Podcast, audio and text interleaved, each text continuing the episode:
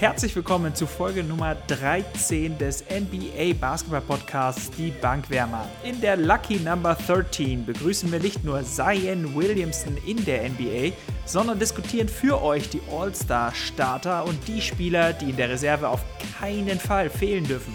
Mit dabei ist natürlich wieder mein Bruder Manu. Hallo! Und zusammen freuen wir uns auf eine spannende Show.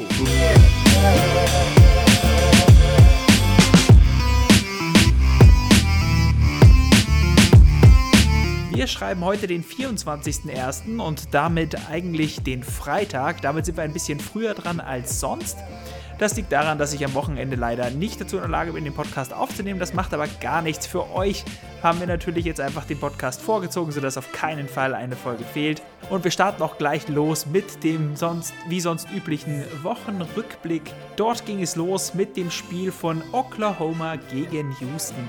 Manu, du hast ja schon so ein bisschen angedeutet, da könnte es zu einer Überraschung kommen, im Sinne von, dass OKC einfach so gut drauf ist, dass die das vielleicht gewinnen. Es ist da tatsächlich so gekommen, oder?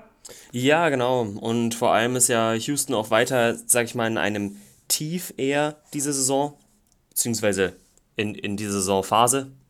Ähm, sie haben ja auch in den letzten zehn Spielen fünf verloren und fünf gewonnen und sind mittlerweile auch sogar auf dem sechsten Platz und auch weiterhin zwei Spiele nur vor OKC. Und sie ja, konnten also die Lücke damit auch ein bisschen schließen jetzt. Ganz genau, ganz genau. Und sie Genauso wie du es beim letzten Mal schon angedeutet hast, ja. Ja. Und sie haben es halt verhaut im letzten Viertel. Sie haben drei Viertel gewonnen und haben das letzte mit 21 Punkten verloren. Das ist schon echt irre. Das Spiel ist am Ende 112 zu 107 ausgegangen. Also es war wirklich auch wieder ein äußerst knappes Spiel. Der Top-Performer für die Oklahoma City Thunder war Chris Paul mit 23 Punkten, 8 Rebounds und 3 Assists.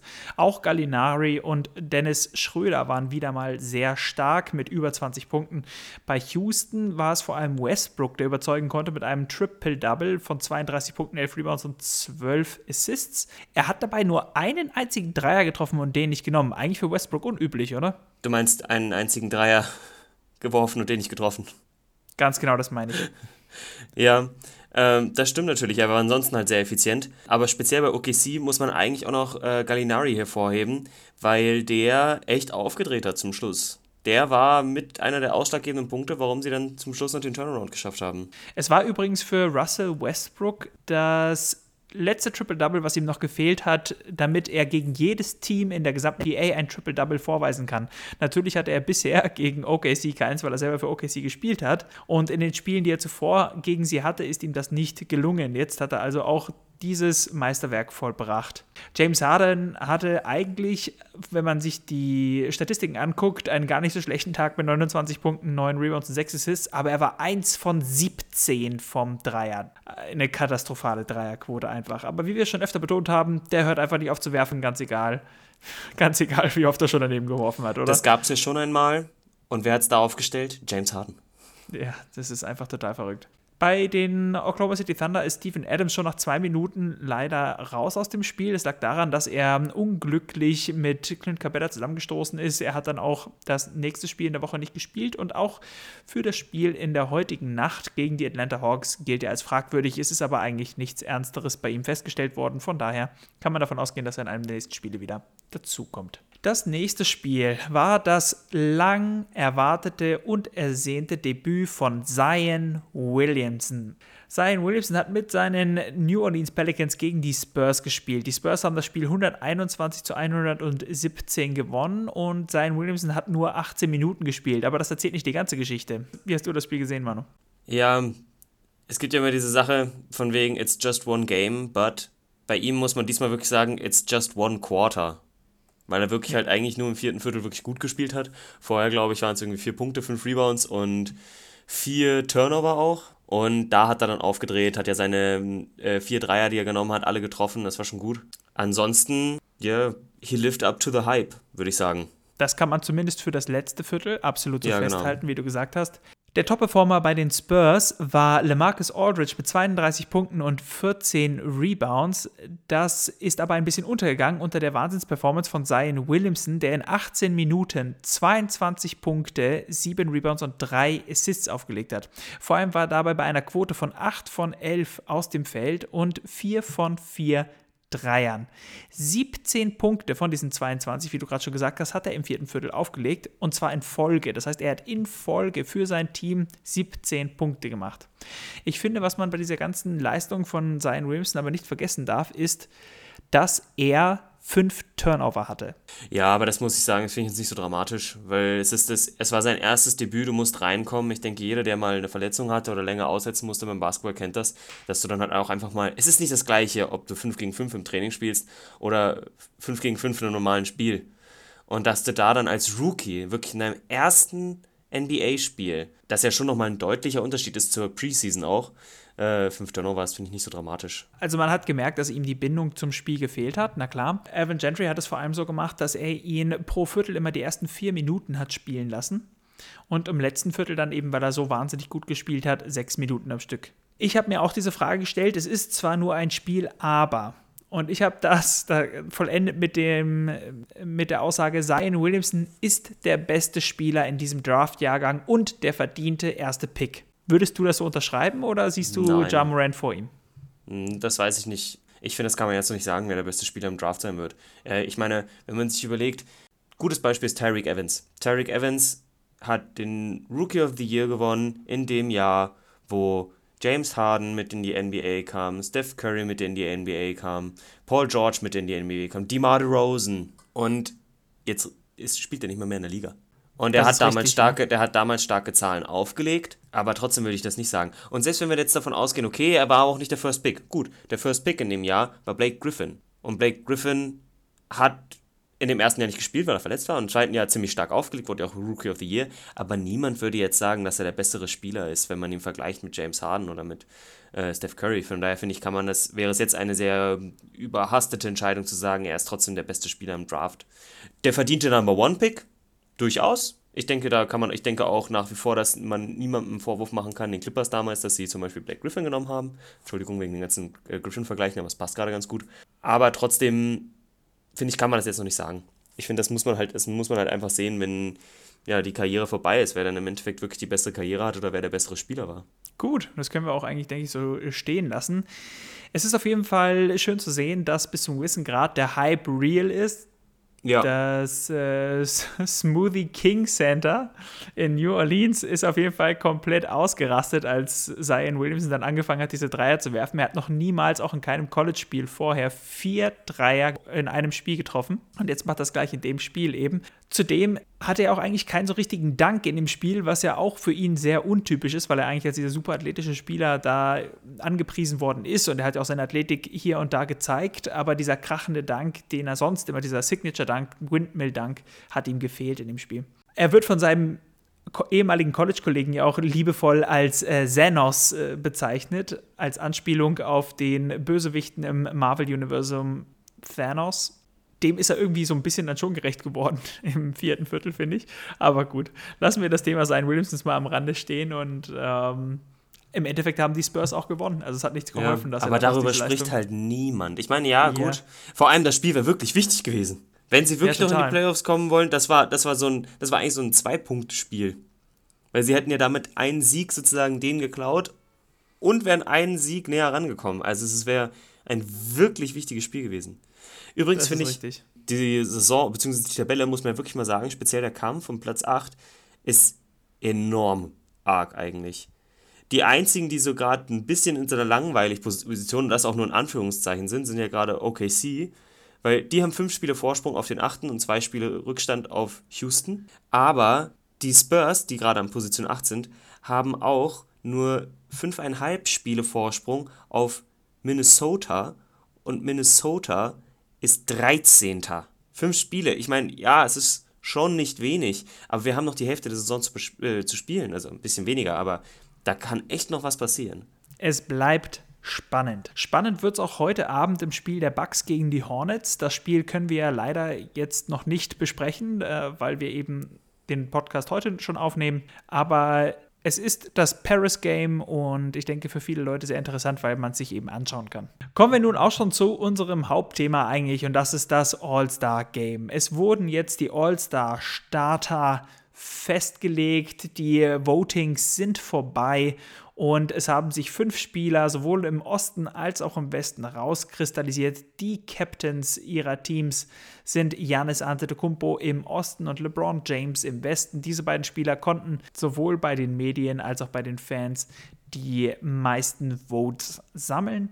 Und damit dürfen sie diejenigen sein, die sich ihre Spieler zusammensuchen in der Auswahl, für alle, die es nicht wissen, ist es ja so, dass beim All-Star-Game die Captains ihre Teams zusammensuchen können. Das heißt also, sie wählen aus, so wie man es früher vom, vom Basketball-Court eigentlich kennt. Zuerst wählt LeBron James, weil er die meisten Stimmen hatte, und nach ihm folgt dann Giannis Antetokounmpo und darf dann den nächsten Spieler wählen. Und so geht es dann abwechselnd immer weiter, bis die Spieler alle gewählt sind. Ich gehe einmal ganz kurz die Starter durch, Manu, und dann können wir die ganze Sache dann noch genauer besprechen. Also im Osten sind die All-Star-Starter Giannis Antetokounmpo, Joel Embiid, Pascal Siakam, Kemba Walker und Trey Young von den Atlanta Hawks. Im Westen sieht es so aus, dass Anthony Davis, Luka Doncic, James Harden, LeBron James und eben Kawhi Leonard von den Clippers die Starter sind. Manu, sag mal, ist das so verdient? Geht das so in Ordnung? Gibt es irgendwelche Überraschungen? Was, was ist deine Meinung zu, diesen, zu diesem Ergebnis? Also ich finde in der Western Conference nicht. Ich finde da, das war, war irgendwo, finde ich, die logische Wahl. Ich finde, sie haben wirklich halt die fünf besten, also irgendwo muss man wirklich sagen, eigentlich vielleicht sogar die fünf besten Spieler im Moment im, im Osten ausgewählt. Ganz, äh, im, im Westen. Ganz egal, wie James Harden gerade spielt, man muss ja einfach sagen, er ist schon echt abartig gut. Auch wenn er jetzt für mich zurzeit auch nicht mehr in der MVP-Konversation ist.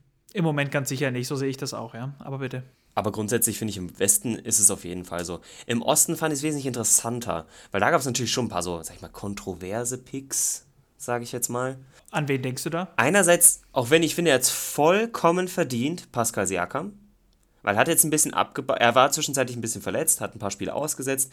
Und ich finde, ich finde, die Toronto Raptors sind noch, also sind echt ein Team da kann jeder mal auftreten. Ich finde, da hätten theoretisch auch mehr Spieler irgendwo sogar eine All-Star-Teilnahme verdient. Ich habe heute mal nachgeschaut, Fred Van Fleet macht 18,5 Punkte im Schnitt. Und über. Das ist wirklich ganz schön viel und über den Ja, genau. Keiner. Und der spielt echt gut. Über den redet keiner. Der war jetzt bei den, bei den Fan-Votings, wenn überhaupt, in den Top 10.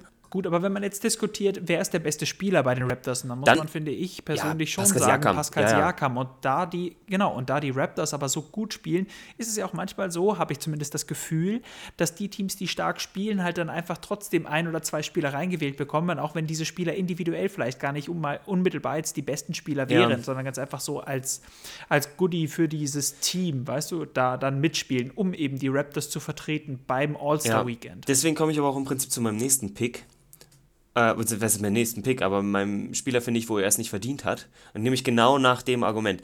Alle, alle Spieler hier sind in einem Playoff-Team. Ein Spieler ist, nein, zwei Spieler, sorry, zwei Spieler sind dabei nicht unter den Top 4 Teams im Westen oder im Osten. Und das ist Joel Embiid, der ja, für die Sixers, genau, ja, genau, der ja mit den Sixers leider keine gute Saison im Moment hat. Ja, in Anführungszeichen gewinnen 63% ihrer Spiele, aber. Ja, Mann. Ja. und sie spielen unter ihrer Erwartung, muss man so sagen. Ähm, ja, ganz genau. Ja. Und äh, James Harden. Und ich denke, keiner wird bestreiten, okay, die beiden haben es irgendwo verdient, allein schon, weil sie so polarisierend sind, weil sie selber auch individuell starke Spieler sind und und und. Also sie haben, die haben es einfach verdient, finde ich wirklich. Aber um zum Punkt zu kommen, Trey Young. Trey Young, ja, er ist bei den Fans beliebt, wegen seinen komischen fancy Plays, da, keine Ahnung, durch die, von hinten durch die Beine dribbeln und dann durch den Fake dann an seinem Gegenspieler vorbeikommen, ja. Aber Spiele gewinnen, diese, gewinnen sie dadurch auch nicht. Außerdem wirft er halt immer wieder von der Mittellinie quasi. Sie sind, er ist der Guard im schlechtesten Team der Liga. Sorry, zweitschlechtestes Team nach den Golden State Warriors. Aber im zweitschlechtesten Team der gesamten NBA. Und ich finde, dann, weiß nicht. Es ist, ja, natürlich kannst du nicht einem Spieler alles zuschreiben, aber wenn er so gut ist, wie ihn ja auch viele finden, dann, ja, finde ich, müssten sie wenigstens ein bisschen weiter oben sein. Ich meine, um ihn jetzt mal in Schutz zu nehmen, muss man natürlich sagen, dass Trey Young selber schon ein interessanter Spieler ist. Sicher. Er hat alle Erwartungen sicher weit übertroffen und er war mit Luka Doncic auch äh, letztlich, finde ich, die, einer der besten Spieler in diesem Draft-Jahrgang. Aber wenn wir zum Beispiel auch dazu kommen, weil wir vorher über fünf Turnover gesprochen haben von Zion Williamson. Trey Young hat 4,8 Turnover im Schnitt. Aber er muss ja auch eben alles tun bei den Ja, Hawks. aber, aber ja weil er es ja auch macht. Sie hat das jetzt, er setzt ein Spiel aus, John Collins übernimmt, sie gewinnen das Spiel gegen die Clippers. Ohne Kawhi Leonard und Paul George, trotzdem gegen die Clippers, die letztes Jahr im Playoff-Team waren. Genau in der Konstellation ja, eigentlich. Da gebe ich dir natürlich recht. Trotzdem ist es halt so, er ist ein genialer Spieler. Und bei den Hawks muss ich mir halt immer die Frage stellen, okay, aber wenn du jetzt irgendwie dann nicht das Ruder an dich reißt, wer macht es denn dann? Aber jetzt es in diesem ja einen nix. Spiel, das kann in dem einen Spiel, das kann jetzt irgendwie Glück gewesen sein, dass sie da gewonnen haben, mit was auch immer das da zusammenhing, dass sie eben da eine gute Leistung gezeigt haben gegen die Clippers. Nur trotzdem von den Leistungen her ist Trey Young ein Spieler, der, der über die nächsten Jahre in der Liga natürlich äh, auch dominieren wird. Das muss man ganz klar so sagen. Aber für mich trotzdem kein All-Star-Starter. Auf keinen Fall. Es tut mir leid. Aber ich finde, das beste Vergleichsbeispiel ist Carl Anthony Towns. Er war schon in den Playoffs, er legt abartige Zahlen auf, wenn er spielt. Und vielleicht kommt er rein, aber für mich ist er keine sichere Sache, muss ich sagen, in, im All-Star-Game. Warum? Weil es Empty Stats sind. Und bei Trey Young das Gleiche. Es sind Empty Stats. Äh, zur Zeit, zur Zeit. Und damit ist Trey Young auch dein fragwürdigster Pick, ja? Ja, genau.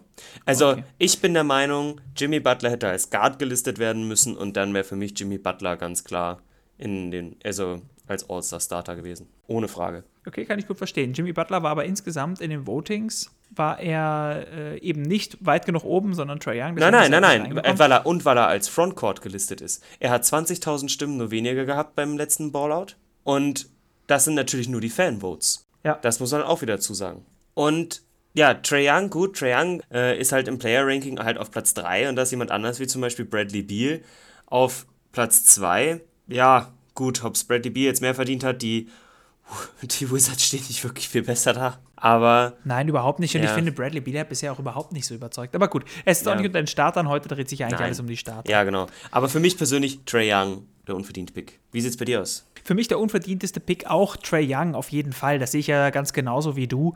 Auch aus den genau den gleichen Gründen, wie du sie eben gerade genannt hast. Das sind Empty Stats. Er spielt in dem schlechtesten Team oder einem der schlechtesten Teams der, der Liga. Für mich steht es außer Frage, dass er eigentlich durch, diesen, durch dieses, diese Stats, die er eben hat, und die, Amer die Amerikaner sind halt immer so, so Stats verliebt, das ist der einzige Grund, warum er da so weit oben ist. Ja, und wenn du eben nur nach den Stats gehst, dann musst du auch ganz ehrlich sagen, okay, dann ist er ein verdienter Starter. Aber ich denke halt, dass da sehr viel mehr zugehört. Und deswegen denke ich auch, dass Trey Young eigentlich am unverdientesten dort in den Startern im Osten ist. Überraschungen für mich sind aber, und ähm, damit komme ich dann auch zu dem Punkt Butler, den du eben gerade genannt hast, mich hat auch überrascht, dass eben Siakam vor Butler ist, muss ich ganz ehrlich sagen. Aber das Standing von Butler ist halt scheinbar sowohl bei den Fans als auch bei äh, den Spielern selber so schlecht, dass er es deshalb eben dann nicht geschafft hat in, Ja. äh, die, in, in die Starter. Und man muss aber ganz klar sagen, von den Leistungen her müsste auch Butler eigentlich da stehen statt Siakam, ohne Frage. Ja, also sie, er muss man wirklich sagen, er hat so den Heat, diesen, diesen Edge gebracht, diesen Edge, dass man wirklich jetzt, ein, dass man so ein, also unter Umständen, wenn es total weird wird alles, ein Geheimfavorit vielleicht ist. Ein Geheim-Geheimfavorit. Ja, und, und ich finde, es ist auch im Moment ruhig um ihn geworden. Es ist jetzt mal abgesehen von seinem Disput mit TJ Warren eigentlich, äh, macht er überhaupt keine negativen sehr Schlagzeilen und das rechne ich ihm hoch an. Macht das Ganze wirklich sehr professionell. Ganz genau. Gut, jetzt kommen wir dazu, zu dem Thema, wer wird als letztes gewählt? Denn am, am Streetball Court stellt sich ja auch immer die Frage, oh Gott, wer wird als letztes gewählt? Man will immer nicht als letztes gewählt werden, weil das eigentlich zeigt, dass man der schlechteste oder unbeliebteste Spieler ist Ja. unter den Spielern, die da zur Verfügung stehen. Wenn man jetzt von den Startern ausgeht, ja, ist es natürlich dann sehr interessant, darüber nachzudenken, wer eben dieser letzte Spieler wäre. Für mich kommen da eigentlich nur zwei Spieler, also für mich persönlich kommen eigentlich nur zwei Spieler da in Frage. Und das sind Kemba Walker und Trey Young. Ich würde fast vermuten, dass Kemba Walker der letzte Spieler ist von den Startern, der gewählt wird. Wie siehst du das? Ja, das könnte sogar tatsächlich sein. Ich glaube eigentlich nicht, dass es ehrlich gesagt ein Guard wird, weil ähm, die beiden, die wählen, halt Forward sind, also Frontcourt-Spieler sind. Und dadurch glaube ich eigentlich nicht, dass, die, dass, der, dass der letzte Pick ein Guard wird, ehrlich gesagt. Ich glaube tatsächlich, dass er jemand äh, als letzter Pick kommt wie Pascal Siakam. Das könnte ich mir durchaus vorstellen. Ja, ich muss sagen, ich finde es witzig, wenn es so ein bisschen so eine World Connection gäbe. Dass, ich glaube ehrlich gesagt, dass Luka Doncic, irgendwie aus irgendeinem Grund glaube ich, dass er bei LeBron landet, aber irgendwie fände ich es cool, wenn Giannis Luka Doncic als ersten nimmt und dann sich sozusagen die anderen halt auch noch zusammensucht mit ähm, Pascal Siakam und Joel Embiid. Das wäre schon witzig. Und damit ich. diese internationale Connection eben ein bisschen fördert und dann auch fast wieder sowas ja. bringt, wie in die Richtung, wie es schon mal gab beim, äh, beim All-Star Game, beziehungsweise wie es ja äh, ist bei den, bei den äh, Rookies. Rising Stars. Genau, bei den Rising Stars, dass eben Team World gegen, gegen Team America spielt. Ja, und ich meine, mhm. da muss man sich dann auch wieder fragen, ich glaube, für Team World sehe es da alles andere als schlecht aus. Mhm. Okay, das heißt also für mich Kemba Walker, für dich Pascal Siakam, der letzte Pick. Wir werden es auf jeden Fall dann sehen. Jetzt stellt sich natürlich noch die Frage, okay, wir haben schon ein bisschen über so äh, Snaps aus, dem, äh, aus den Startern gesprochen. Wer muss dabei sein in den Reserves? Das heißt, wir haben uns Gedanken gemacht, welche drei Spieler im gesamten Pool, also völlig egal, ob Eastern Conference oder Western Conference, welche drei Spieler unsere Spieler sind, die auf keinen Fall fehlen dürfen, weil sie eben äh, ihren Platz im All-Star-Game definitiv verdient haben. Manu, wer sind deine drei Spieler? Ich muss sagen, ich finde es wirklich sehr schwer. Also der erste Spieler, wenn man, vor allem, weil wir jetzt sagen, es kommen ja noch mehr rein, aber wir jetzt sagen, was sind die drei größten Snaps bisher? Und das ist für mich auf jeden Fall Jimmy Butler, gehört zu den Spielern, weil ich finde, die, die Heats sind zurzeit Zweiter im Osten. Also bitte, da muss ja wenigstens einer von den beiden, äh, von den beiden, von einer von den Spielern äh, ins All-Star-Game kommen. Das kann ja irgendwie, wie? Ist ja unglaublich. Und der nächste Spieler, der für mich eigentlich auch unbedingt dabei sein muss, ist Nikola Jokic. Er hatte einen schwachen Start, das ist für ihn ein bisschen das Problem, aber... Außerdem spielt er auch nicht den spannendsten Basketball und ich denke, dass das eben auch bei den Fanvotes eine unheimlich große Rolle spielt. Was heißt spannendsten? Er spielt nicht den er spielt auf einer gewissen Weise nicht den spektakulärsten, aber den spektakulärsten in dem Sinne, dass er halt nicht dankt. Oder krasse Blocks macht. Aber trotzdem ist er ja so unfassbar spielintelligent. Und ich muss sagen, ich finde, also, ich finde, er hat es auf jeden Fall verdient. Okay. Das heißt also für dich schon mal Jokic und Butler. Wer ist ja, der letzte? genau. Der letzte, pff, ich finde es auch wieder sehr schwer, aber ich glaube, da würde ich zurzeit mit Donovan Mitchell gehen. Ich glaube, also ich persönlich finde, er hat es wirklich verdient. Er ist der, zwei, äh, er ist der beste Spieler, finde ich, zurzeit bei den Utah Jazz. Und die Utah Jazz sind zurzeit auf Platz 2. Ich finde dann, das ist so, er, er liefert ab, sein Team spielt gut, es passt alles. Ich finde, da gibt es keinen Grund, warum man sagt, der hätte es nicht verdient. Das Problem ist halt einfach, dass er an James Harden und Luka Doncic nicht vorbeikommt. Weil die sind, finde ich, nochmal eine Stufe besser. Muss man einfach so sagen. Die Konkurrenz im Westen ist halt einfach sehr groß. Ja, genau. Meine drei Spieler sind äh, Damian Lillard, zum oh, einen. Ja. Damian Lillard, äh, für mich ein absoluter Wahnsinn, dass er nicht unter den Startern ist. Andererseits natürlich, er hat da eben einfach Spieler wie James Harden und Luka Doncic vor sich. Nur, wenn man daran denkt, er hat letzte Woche in einem Spiel 61 Punkte aufgelegt, dann hat er in einem Spiel 41 Punkte auf, äh, 47 Punkte aufgelegt, jetzt im letzten. Da muss man einfach sagen, wie kann, also. ja, wie kann dieser Spiel, äh, Spieler nicht unter den Startern sein? Und der mhm. einzige Grund, den man da nennen kann, ist eben, weil die Konkurrenz so riesengroß ist. Deswegen Damien Lillard für mich ein absoluter Starter oder beziehungsweise absoluter Reserve, Reserve-Spieler muss. Ja, aber ich denke, der ist auch ein Lock. Ja, absolut. Der nächste Spieler, den ich hier nennen möchte, ist äh, Russell Westbrook. Auch wenn ich Russell Westbrook persönlich nicht mag, Russell Westbrook ist im Moment trotzdem nicht dabei. Und er ist einfach jemand, der auch beim All-Star-Game immer Vollgas gibt. Kein Wunder, dass er auch schon All-Star-MVP geworden ist. Ein, einer der Spieler, der wirklich einfach super viel Gas gibt jedes Mal und auch unter der Saison jetzt natürlich auch schon wieder super viele Triple-Doubles aufgelegt hat. Und von den Statistiken her bei den Houston Rockets auch überzeugt. Deswegen für mich Russell Westbrook, Westbrook auch ein Muss. Und jetzt möchte ich als letzten Spieler noch einen dazu nennen, der vielleicht so ein bisschen ein Sympathie-Pick ist, muss ich ganz ehrlich sagen, aber trotzdem von den Leistungen her auch absolut zu rechtfertigen ist. Und das ist Domantas Sabonis. Domantas Sabonis spielt die beste Saison wahrscheinlich in seiner Karriere bisher. Er ist der absolute Leistungsträger bei den Indiana Pacers. Und mit ihm und Malcolm Brockton und eben auch Victor Oladipo zusammen werden die Pacers diese Saison eine unheimlich, einen unheimlich tiefen Run haben in den Playoffs, möglicherweise. Und deswegen finde ich, sollte er auf jeden Fall dabei sein, um eben auch die Pacers zu vertreten. Finde ich ein interessanter Pick.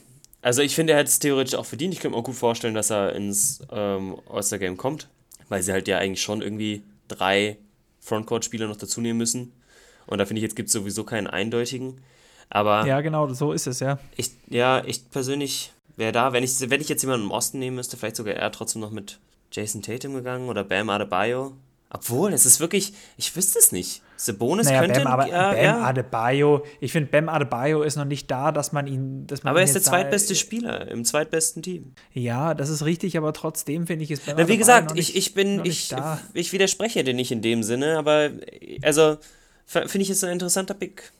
Das andere, äh, worüber wir jetzt noch überhaupt nicht gesprochen haben, über welchen Spieler, ist äh, Kyrie Irving. Ich habe bei ihm auch drüber nachgedacht, ob er auch dabei sein muss. Aber das wäre, da habe ich dann drüber nachgedacht und das war der Grund, warum ich ihn dann nicht gewählt habe.